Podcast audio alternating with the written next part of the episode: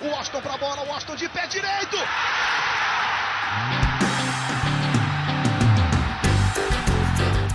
Está entrando no ar o podcast. Sabe de quem? Do Fluminense! Do Flusão, do tricolor das Laranjeiras. É o GE Fluminense.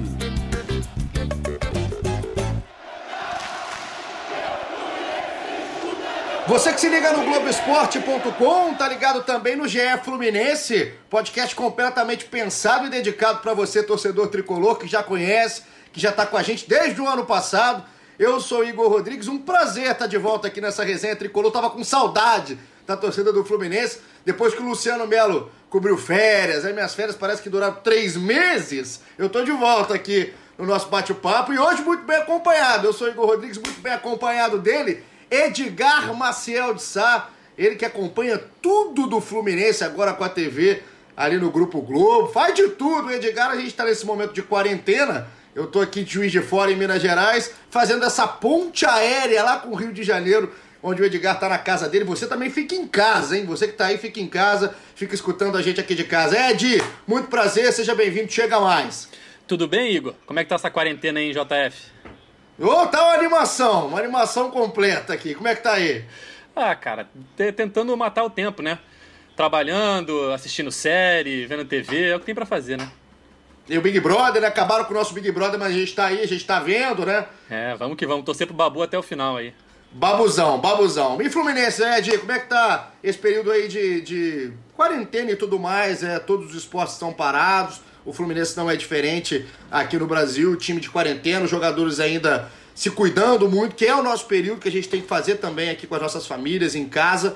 É um Fluminense num momento totalmente de alerta do país. Exatamente. E como todos os outros grandes clubes, né, de férias, né, nesse período, de 1 a 20 de abril, foi um acordo, né, acho que coletivo nessa questão das férias envolvendo os grandes clubes. E ainda é, em negociação com o elenco de jogadores para ver como vai ficar a parte financeira. Né? Alguns clubes já definiram aí é, diminuição de salários nesse período, mas o Fluminense, a diretoria e os jogadores seguem conversando nessa questão.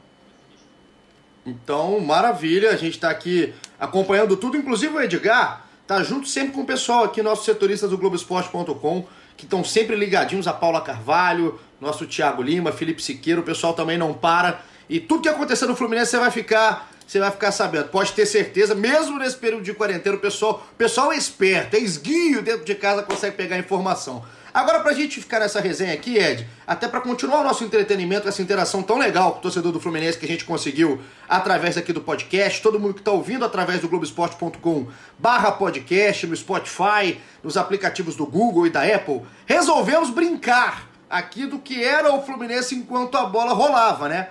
A gente viu aquele sobe e desce que o Globoesporte.com subiu. Vamos fazer o nosso e quero que você jogue aí em casa junto com a gente. O sobe e desce é simples. Eu e Edgar temos a missão. A gente vai escolher quem foi bem, que é o sobe, quem foi mal, que é o desce, e quem a gente espera mais ainda no retorno da temporada. A gente espera que o mais rápido possível, que a gente consiga sair desse momento muito turbulento, momento muito chato, muito triste que a gente está vivendo e que quando voltar a gente espera que esse sobe e desce a gente consiga ficar repercutindo ele ao longo da temporada. Ed, vamos começar pela parte boa. Quero sobe, na sua opinião, aqui do Fluminense. Quem para você foi o cara do Fluminense nesse primeiro recorte de temporada, nesse primeiro recorte de 2020? Bom, Igor, eu queria é, ressaltar, é, eu acho que é a afirmação do Marcos Paulo, né? Que é um jogador que surgiu muito bem nas categorias de base do Fluminense. A gente lembra dele é, com aquela dupla com o João Pedro, que hoje já está jogando na Inglaterra. E se ano passado o Marcos Paulo era uma revelação, eu acho que hoje ele já é um jogador que se firmou no time é, titular, se firmou no, no, elenco profissional. Um jogador que começou o ano muito bem, é, emendou gols em sequência, né? E já tem hoje cinco gols que é quase o mesmo número de gols que ele marcou no ano passado inteiro, quando ele marcou seis, né? Já estão em cinco gols em 10 jogos, e ano passado ele marcou seis vezes em 36 partidas. É um jogador muito promissor, é, tem é, é, passaporte europeu, já, já atua pelas seleções de base de Portugal, e que vai fazer muita é, diferença para o Fluminense esse ano, tanto dentro de campo como futuramente, a meu ver, quando o Fluminense negociá-lo, que a gente sabe que isso é uma questão inevitável no futebol brasileiro hoje em dia, ainda mais um, um clube que passa por sérias dificuldades financeiras como o Fluminense, o Marcos Paulo é um jogador que o Fluminense tem 100% dos seus direitos é, econômicos e tende a ajudar muito o clube futuramente. Mas dentro de campo ele vem é, se sobressaindo, vem se destacando muito, é um dos jogadores que mais vem se destacando esse ano, e o meu sobe de 2020, por enquanto, seria o Marcos Paulo. E até legal, né, Edgar, a gente pensar nessa que você falou, né? Mudança de conceito é, a respeito aí do Marcos Paulo, que ele é um moleque de 19 anos. A gente tem que ter isso na cabeça quando a gente vai falar do Marcos Paulo e colocando em contraste o tamanho da importância que ele tem para esse time do Fluminense do Odair Helman, porque é um cara de característica diferente. Ele não é só o cara ciscador de lado de campo, ele é um cara que sabe fazer também o meio da grande área, sabe fazer os seus gols. Era um cara que na base também jogava ali de referência, não jogava de lado de campo, fazia as duas funções. Então, como é que mudou, né? Como é que ele conseguiu chamar para si um pouco dessa responsabilidade que o Fluminense precisava e sempre precisa desses garotos vindo de Xerém? É, ele, ele é um cara muito polivalente, como você vem dizendo, né? Ele já atuou ali em todas as posições do ataque, né? Seja na ponta direita, na ponta esquerda, centralizado ou como referência. Já atuou até um pouco mais recuado, ajudando na marcação. É um jogador que o Odair ressalta muito isso, é meio que um coringa ali no ataque do Fluminense, né? Ele joga onde o Odair precisa. E claro que começou o ano ali, demorou a marcar seu primeiro gol, mas quando saiu o primeiro gol contra o Motoclube, ele desencantou e marcou em quatro partidas em sequência contra o Motoclube, Madureira duas vezes, Botafogo da Paraíba e Resende. E mais ou menos por isso que eu escolhi ele como o sobe de 2020 até agora, por essa polivalência, por a importância que ele tem para o elenco hoje, por essa mudança de revelação para afirmação e por ser um jogador que a torcida do Fluminense espera muito, que vem, por enquanto, é, correspondendo dentro de campo. Não, tô contigo. Acho que o Marcos Paulo é um baita de um voto, merece a menção. Então o primeiro sobe. Precisa só de ganhar um corpinho, né, Edgar? O Marcos Paulo tem hora que é meio franzino. Se ganhar um pouquinho de massa, comer uma farinha, um whey protein, vai ajudar o Marcos Paulo. Cara, é, Xerém tinha muito esse problema, né? De jogador assim, que a gente brincava muito magro e que não aguentava o tranco no profissional. Mas se a gente comparar o Marcos Paulo com alguns jogadores é, de gerações passadas que subiram sem qualquer estrutura física, o Marcos Paulo é bem forte em comparação com eles. Claro que ele sempre pode ganhar corpo, ganhar. Ele está se desenvolvendo, é só um garoto de 19 anos, ele pode vai crescer em altura, vai ganhar mais corpo. Mas em comparação com alguns jogadores que o Fluminense revelou recentemente, olha, ele está muito bem. Tá, é o Hulk, né? É o Hulk, perto em da galera que subiu. com alguns, ele é. então, Marcos Paulo, ó, tamo junto, parece que é um moleque muito legal também, por tudo que a gente já fez com ele aí. Tenha sucesso aí nesse restante. Pode realmente, como o Edgar falou, ser um ativo também, né? É inegável que o Fluminense é um clube que precisa é, sanar os seus problemas financeiros. E, claro, se continuar nesse ritmo, nessa pegada, o Marcos Paulo, não só tecnicamente, mas também como um ativo desse clube, para o futuro. Mas tem que falar o meu, né? Para eu não ficar contigo, só no Marcos Paulo. Tem alguns jogadores que eu acho que a gente tem que mencionar. Mas, dentre todos, é impossível a gente passar um podcast do Fluminense aqui, episódio 42, num sobe e desce, e não falar do Nenê. É um cara que, para mim, é uma surpresa absurda a temporada do Nenê. Não pela qualidade técnica, não pelo futebol que a gente sabe que o Nenê tem, mas porque o Nenê não é só isso, não é só mais a qualidade. É um cara que já tem uma idade avançada, um jogador que vem de uma temporada muito com muita oscilação, né? Muito criticado. Ele praticamente passou uma temporada de 2019 a gente batendo na mesma tecla se dava para jogar Nenê e Ganso. E hoje, se a gente parar pouco tempo depois, um recorte muito, muito pequeno de tempo depois, a gente nem pensa em quem tem que jogar hoje no Fluminense. O Nenê é titular e o Ganso é um jogador que hoje não é utilizado como titular. Então, pelo que fez o Nenê na temporada até o momento, nove gols, se eu não me engano, né, Edgar? Voando nesse início de temporada. O Nenê, para mim, é o cara do time, até mais que o Marcos Paulo. E merece que a gente também. Quando a gente tem que criticar, a gente critica. Mas quando o cara é, consegue é, ressurgir do, praticamente do nada. Ninguém esperava que o Nenê conseguisse uma curva para cima na carreira agora. E ele consegue, tá sendo o cara aí do Odair. O Odair também tem mérito, porque encaixou o Nenê no esquema e ele aproveitou muito, soube aproveitar. Foi isso que você falou, Igor. É, o ano passado o Nenê foi irregular.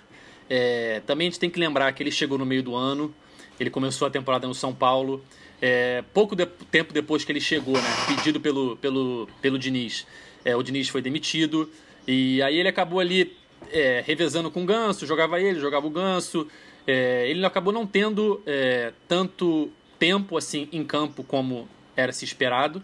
E já é um jogador de 38 anos, já estava no meio da temporada, é, o Campeonato Brasileiro é mais difícil, tem todos esses fatores, esse contexto que acabou tornando a vida do Nenê mais complicada no ano passado. Esse ano, ao mesmo tempo, tem todos esses fatores que facilitam um pouco o início do ano, na questão da, da dificuldade dos adversários, que é muito é, diferente no início do Carioca, Copa do Brasil e etc. Mas mesmo assim, não dá para negar que o Nenê vem se sobressaindo, vem se destacando muito bem. É, por mais que os adversários sejam mais fáceis, ele vem conseguindo fazer valer a qualidade dele, técnica e muitas vezes física. É bom frisar isso, que apesar dos 38 anos, ele é um dos jogadores que mais corre em campo. É, se eu não me engano, ele tem o, o, segundo melhor desempenho físico do Fluminense ali naqueles dados de GPS e tal. É um dos melhores, com certeza.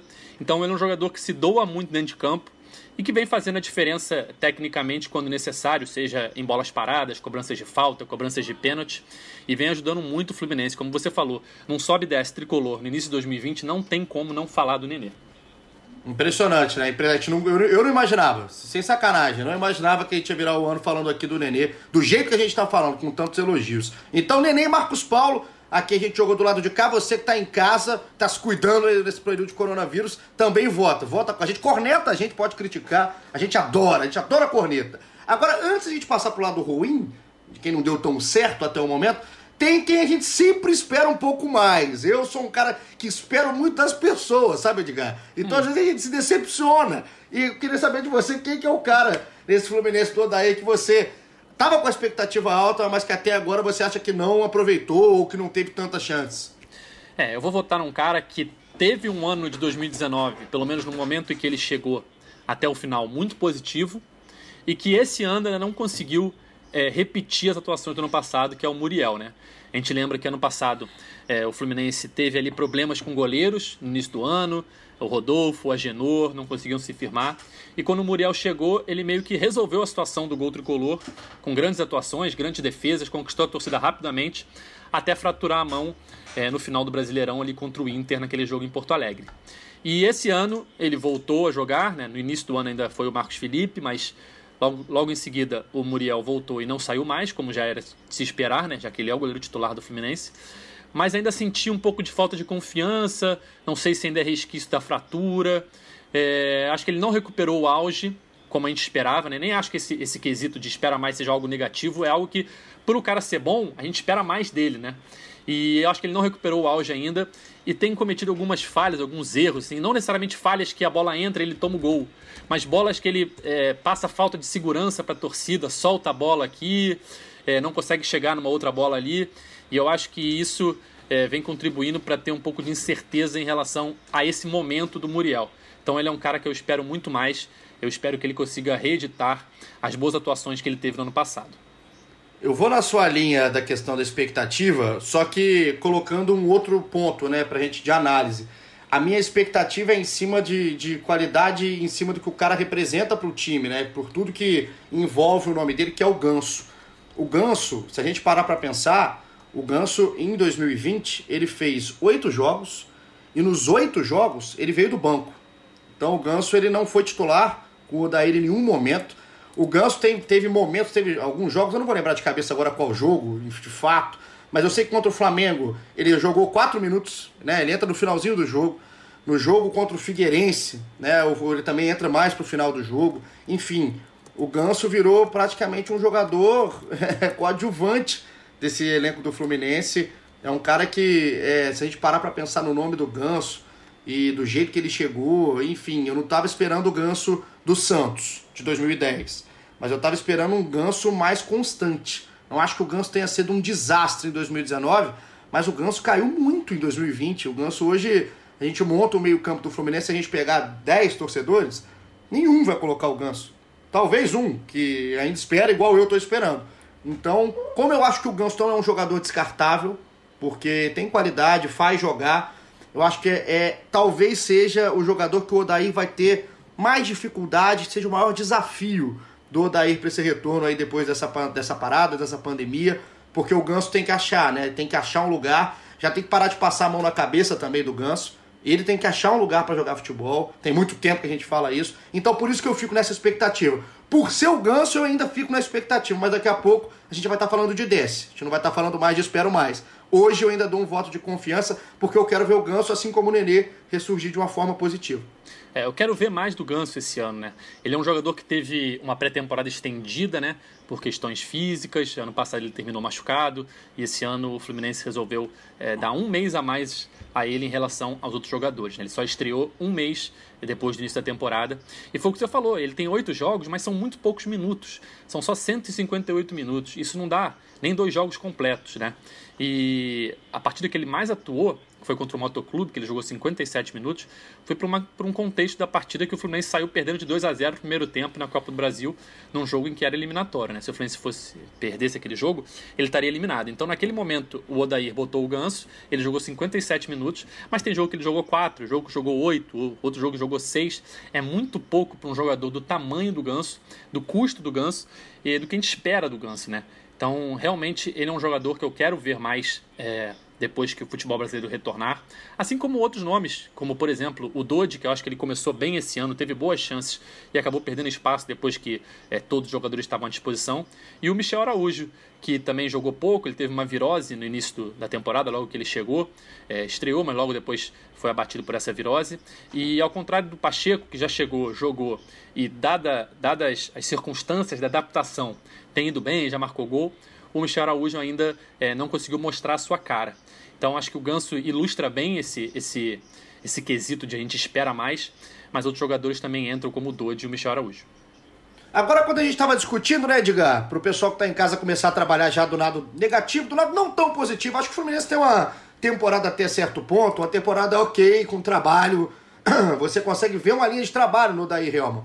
Então, é, a questão do desce é porque teve jogador que a gente também esperava mais, só que teve um desempenho ruim, teve tempo em campo. Por isso que eu acho que é a diferença da, da, da se a gente colocar em comparação com o Ganso, por exemplo.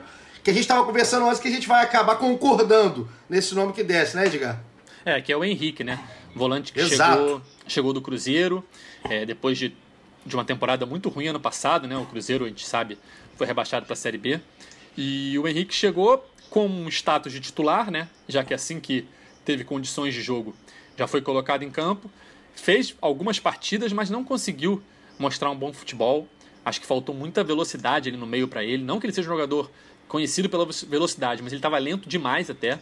E isso acabou gerando na torcida uma, uma vontade de ver outros jogadores naquela posição e que o Odair acabou atendendo essa, essa vontade a partir de certo momento ali do início da temporada, com a entrada do Hudson e do Iago, o que deixou essa dupla acho que deixou o Fluminense muito mais leve na saída de bola e acabou corroborando para que o Henrique não voltasse a ter chances.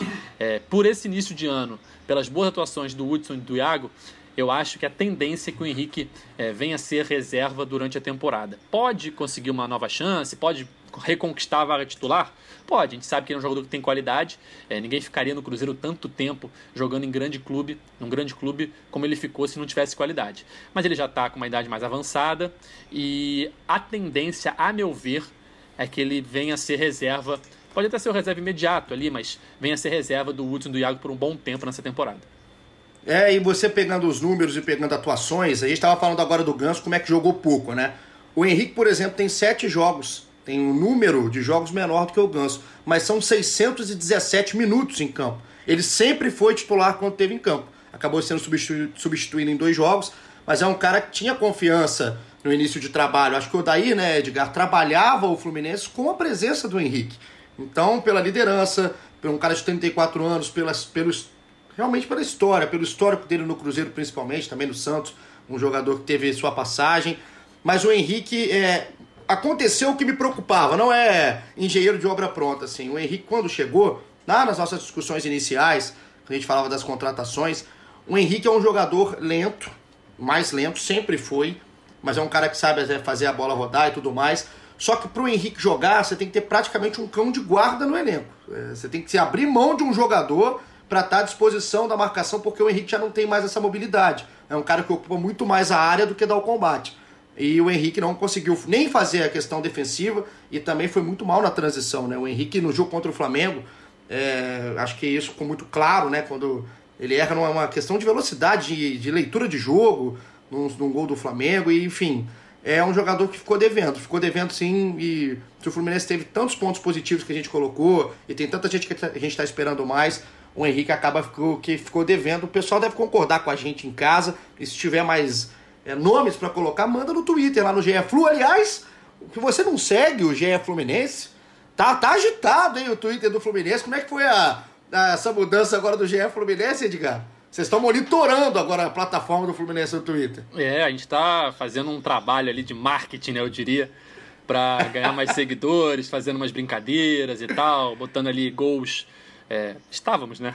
Colocando os gols dos jogos, fazendo alguns memes ali e fomos ganhando seguidores ali. Se eu não me engano, a gente já ganhou quase uns 10 mil seguidores é, só de, desse engajamento que a gente passou a fazer mais no, no perfil do GE Fluminense. E só para citar mais um jogador que, que também poderia entrar só, nesse Só pra eu saber, Fala. Só pra eu saber, tá ganhando um cascalho a mais pra fazer o marketing, a nada. gerência? Só, nada. Só, só uma brincadeira ali, só engajamento mesmo na rede social. Eu, eu e o Siqueira comandamos ali, eu e o Felipe Siqueira comandamos ali o arroba GFlu pra, entreter a torcida ali com alguns Porque memes, se tivesse ganhando, se tivesse ganhando, eu queria entrar na brincadeira que a gente tá precisando nesse Entendi. período aí de vacas magras. Eu ia entrar no gerenciamento de redes. Mas completa aí com os jogadores. É, não, só mais um jogador que dava pra gente citar nesse 10, acho que seria o Digão, que é um jogador que vem sendo é, contestado pela torcida, né? Ele que é, é considerado o capitão do time, titular no ano passado. Só que esse ano cometeu algumas falhas, é, foi perseguido pela torcida em certos momentos. E vamos ver se essa, se essa paralisação pelo coronavírus se acaba ajudando o Digão no seguinte sentido, porque ele estava machucado quando terminou, é, quando pararam os campeonatos, e vinha perdendo cada vez mais espaço para a dupla Ferraz e Nino, né? O Nino que já tinha voltado ao pré-olímpico e recuperado a posição, e o Ferraz que vinha é, se firmando ali na, é, novamente, né? Depois da lesão do ano passado, justamente no lugar do Digão por conta dessa lesão na coxa esquerda. Agora com a paralisação, o Digão tem é, condição de se recuperar, de melhorar talvez a sua forma física quando voltarem os treinamentos, para tentar é, reconquistar é, a confiança da torcida que vinha um pouco abalada em relação a esse jogador. Perfeito. Totalmente de acordo. A gente entrou em acordo hoje, né? Não teve muito atrito Finalmente, aqui na eleição. né? Eu gosto. É, eu gosto de atrito, mas hoje eu não consegui nem brigar com o A gente Edgar. gosta de fogo, de, A gente fogo no tava- parquinho, né?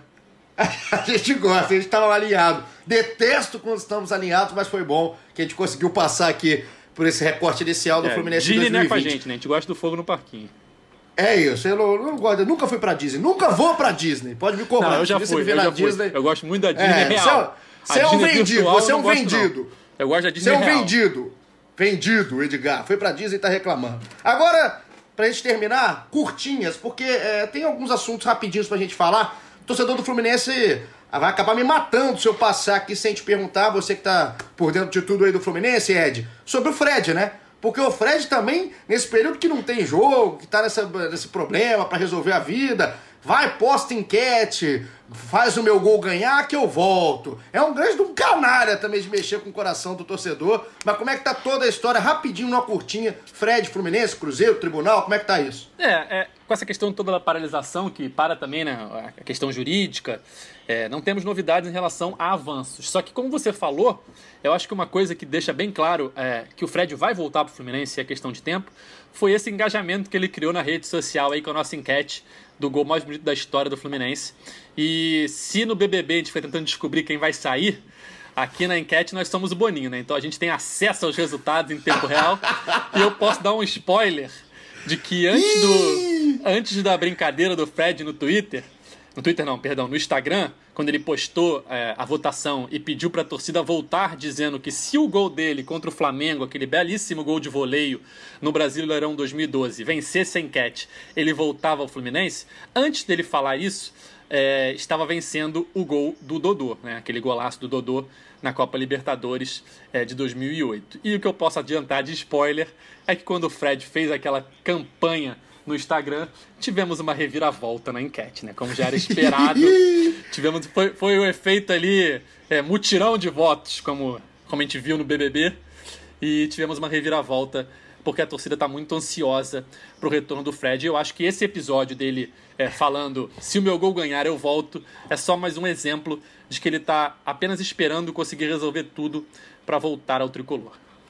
Então o pessoal da Manu Gavassi fez todo um planejamento para que o gol do Fred conseguisse passar o do Dodô. Então tem um spoiler aí do Edgar. Fred, com todo esse momento aí, deve voltar, né? Se tudo der certo, vai voltar. O Fred, porque a enquete, pelo que disse que o Edgar, deve dar tudo certo a torcida do Fluminense atendendo ao Fred. E hoje, assim, recentemente, agora nas últimas notícias do Fluminense, Edgar, uma notícia positiva, né? Que a gente pode falar de mais uma parte de pagamento de salário, o Fluminense andando também nesse caminho. Isso, é, as últimas notícias eram de que o Fluminense é, conseguiu o pagamento de 40% do, dos salários de fevereiro, né? Pagou primeiro 25, depois pagou mais 15 logo no dia seguinte, por uma questão, segundo o clube, de fluxo de caixa, mas vem conseguindo é, efetuar os pagamentos da sua forma, pouco a pouco, mas mesmo assim, devido é, a essa paralisação, o Fluminense vem conseguindo aos poucos é, fazer os pagamentos. Mas como a gente frisou lá no início do, do podcast, ainda não houve um acordo entre a diretoria e os jogadores sobre como será é, esse período de paralisação, se vai haver redução de salários. Eu estava lendo aqui que outros clubes já, já tiveram essa redução, como o Grêmio, por exemplo. É, na Europa a gente já viu o Barcelona.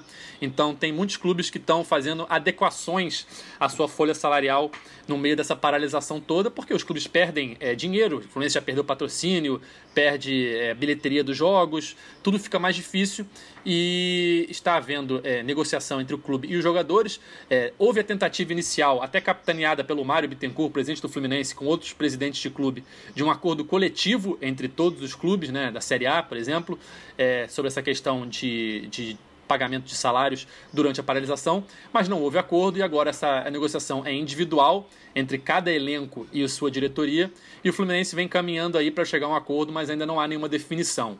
Então, quando houver essa definição, com certeza o nosso trio de setoristas lá do Globoesporte.com vai informar a torcida, mas ainda não há uma definição em relação a se o Fluminense vai é, manter 100% do pagamento dos salários nesses meses de paralisação ou se vai haver algum tipo de corte. Perfeito! Passamos por tudo aí do Fluminense nesse período de quarentena. Já agradecendo o Edgar Marcel de Sá, nosso companheiro de sempre aqui no GE Flu. Maneiro demais a gente ter essa troca mesmo à distância. Saudade do amigo, de tomar uma cerveja e tudo mais. Voltaremos a fazer isso em breve, por enquanto só pelo grupo de WhatsApp com aquela foto safada, só em live e tudo mais. Você aí também em casa, fica tranquilo que isso aí daqui a pouco tá passando. Edgar, vou colocar aqui já, já que você deu um spoiler, eu vou dar do lado de cá a gente vai ter, já está começando a programação de um quadro especial aqui do podcast do Fluminense, que é o TBT GE Flu, muito original o nome, né? TBT GE Flu. A gente vai fazer aqui a lembrança de vários jogos marcantes, títulos marcantes da história do Fluminense. E já vou adiantar que o primeiro, para começar, faremos aquele jogo que acho que todo torcedor tricolor, estando ou não no Maracanã, lembra, que é o 3 a 1 do Fluminense em cima do São Paulo na Libertadores de 2008 o gol aos 46 minutos, eu até arrepio na hora de falar. O gol aos 46 minutos do segundo tempo, do Washington, coração valente de cabeça. O Washington completou aniversário agora, recente. Parabéns pro nosso coração valente. Aquele gol do Washington, a gente vai retratar tudo que viveu aquele jogo, os bastidores, quem tava lá, os personagens e tudo mais. Prometemos aqui entretenimento durante esse período de quarentena. Vai ser legal pra caramba relembrar esse jogo, relembrar a narração, relembrar os momentos, porque é um jogo fantástico. Um dos jogos mais fantásticos que eu me lembro, assim, de, de ter presenciado. Legal demais aquele gol do Washington e a gente se despede assim. Me despeço do Edgar, tamo junto, meu garoto. Voltamos Valeu, a qualquer momento, hein? Voltamos a qualquer momento. Valeu, tamo junto, meu amigo. Se cuida aí em Juiz de Fora. Sempre nesse momento aí a gente tá vivendo de. Acho que a gente tá vivendo a história, né? Tá vivendo um momento que a gente vai poder contar para os nossos filhos que a gente passou por isso, como as pessoas é, viveram lá atrás as guerras, as outras epidemias. E é isso aí, temos que se cuidar e voltaremos em breve para falar um pouco mais de Fluminense. É isso, é isso. Todo mundo se cuidando. A nossa mensagem aqui do GE Fluminense: fica em casa, lava a mão, álcool em gel, cuida dos nossos idosos que estão no grupo de risco. Você já sabe tudo o que tem que fazer. Agora é só a gente continuar tendo consciência, ouvir a Organização Mundial de Saúde, tudo certinho, que a gente vai conseguir sair dessa, vai conseguir passar dessa. Muito obrigado pela companhia. Você é um querido que ficou até agora, você é uma querida que ficou com a gente até agora também. Espalha o GE Fluminense aí nas redes. Tamo junto, até a próxima. Aquele abraço.